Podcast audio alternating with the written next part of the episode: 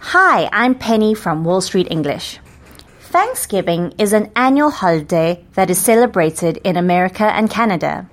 A big part of the celebration is the food, so today we're going to talk about some of the items on a traditional Thanksgiving menu. Of course, there will be a turkey.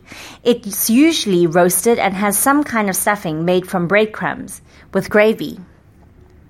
That is the main dish, which is served with a variety of side dishes. These dishes include roasted sweet potato casserole, green beans with bacon, brown butter Brussels sprouts, cranberry sauce, and some kind of salad. For dessert, it's traditional to have a pie. This can be something like a pumpkin pie or a pecan pie. Mmm, all this food talk is making me hungry. Speak to you next time.